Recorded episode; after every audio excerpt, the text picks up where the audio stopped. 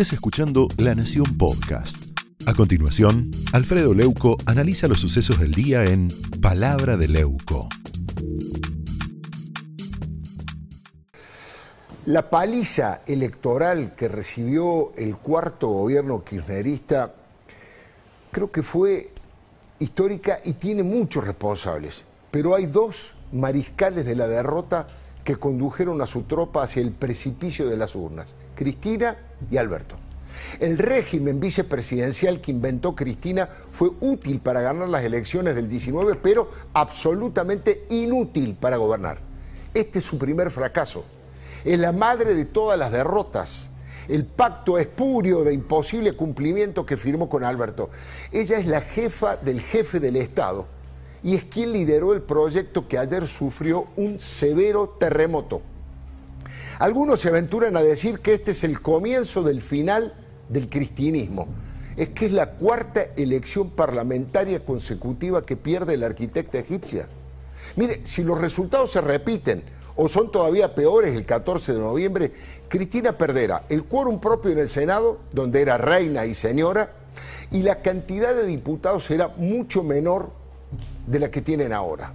Sus proyectos más autoritarios y chavistas fueron frenados por la soberanía popular del voto. Ahora va a ser más difícil para ella que pueda poner de rodillas a la justicia para lograr su impunidad. Lo tradujo muy bien la doctora Elisa Carrió cuando dijo que ganó la República, que no seremos Venezuela, que la gente no quiere ser esclava del kirchnerismo ni de nadie, y que se produjo una rebelión de los pobres. Vale la pena escucharla. No vamos a ser Venezuela. Vamos como soñamos a la República con libertad e igualdad. Lo que más me emocionó es la rebelión de los pobres, que ya no quieren ser esclavos del kirchnerismo ni de nadie.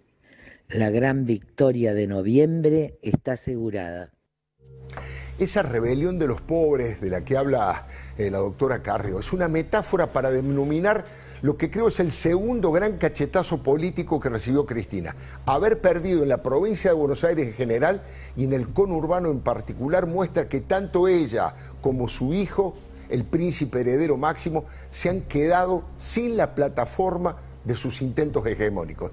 Como si esto fuera poco, los Kirchner no solamente se cayeron a pedazos en el conurbano, también perdieron en el origen de todos los males, en Santa Cruz, que es la cuna de este drama que ya lleva 14 años azotando al país y dinamitando todo tipo de progreso. Mire, muchos de los dirigentes más ligados a Cristina fueron castigados en los comicios. Axel Kicillof es el principal pero ese rechazo al cristianismo camporista más fanático también se registró en Quilmes, con Mayra Mendoza, por supuesto, en La Pampa con María Luz Alonso, en Mercedes con el millonario en Ciernes, Guado de Pedro, y en Mendoza con Anabel Fernández Agasti, por nombrar a los más importantes. Cristina hizo el ridículo con su bailecito, con el sobre ante la urna, da vergüenza ajena. la una, la una. Mire para aquí, por favor. Mini show frívolo necesitó dos viajes de ida y vuelta en el Tango 04 que nos costó 60 mil dólares a todos los argentinos. Fue patético ver anoche a Cristina, además en silencio, oculta detrás de su barbijo, mirando en el escenario a Alberto mientras Alberto se hacía un araquiri simbólico a cielo abierto y en vivo y en directo por la televisión. ¿Lo recuerda? Ahí lo estamos viendo. Todos los que estamos aquí, todos, los que estamos aquí, todos los que estamos aquí, Alberto Fernández. Y lo convirtió en lo que Alberto había anticipado, en un títere. Pero Cristina es tan intensa, tan dañina y tan agresiva que terminó reduciendo a Alberto a la servidumbre. Fue hablado por Cristina, dirían los semiólogos. Por eso el presidente se mostró perdido y tan valiente sobre el ring. No solamente lideró un gabinete de mediocres y no de científicos, también fue un administrador que cometió torpezas increíbles que luego, en lugar de pedir disculpas, redobló la apuesta y atacó a la oposición y al periodismo independiente. Desafiante, Alberto puso él solo su cabeza en la guillotina y dijo que las elecciones iban a ser un plebiscito de su gobierno. Bueno, así le fue. Perdió por dos millones de votos de diferencia. Ahora, habrá que estudiar qué debilitó más a este gobierno, la mala praxis de la gestión o las ridiculeces que se dijeron a la hora de tratar de justificarlo. Algo no habremos hecho bien, dijo Alberto como pidiendo disculpas. Algo no habremos hecho bien para que la gente no nos acompañe como esperábamos que nos acompañe. Y, todos los que estamos aquí escuchamos el veredicto de la gente. Lo escuchamos con respeto y lo escuchamos con mucha atención.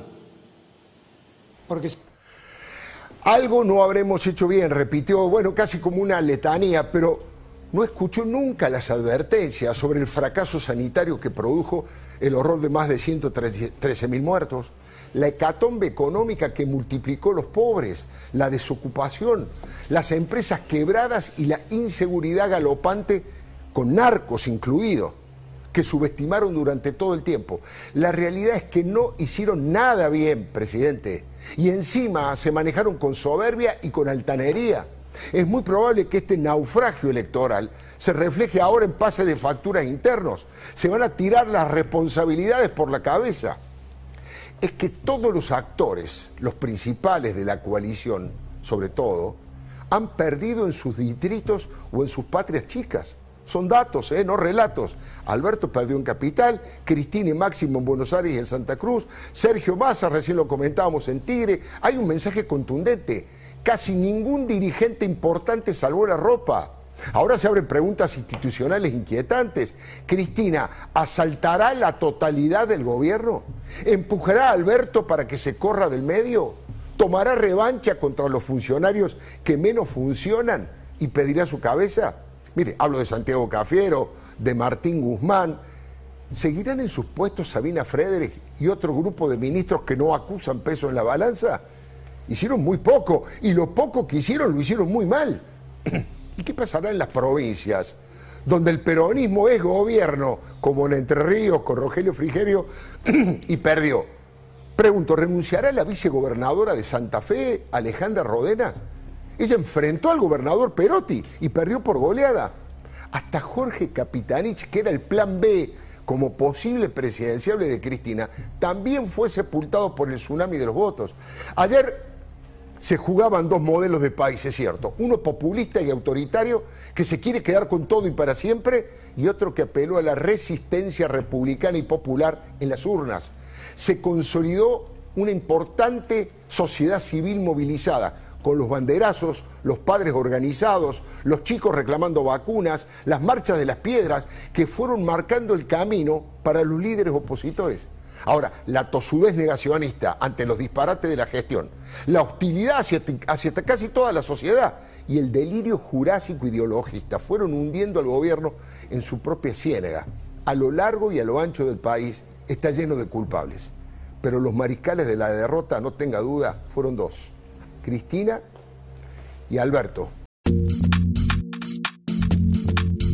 Esto fue Palabra de Leuco un podcast exclusivo de La Nación. Escucha todos los programas de La Nación Podcast en www.lanacion.com.ar. Suscríbete para no perderte ningún episodio. Estamos en Spotify, Apple Podcast, Google Podcast y en tu reproductor de podcast favorito. Seguí escuchando La Nación Podcast.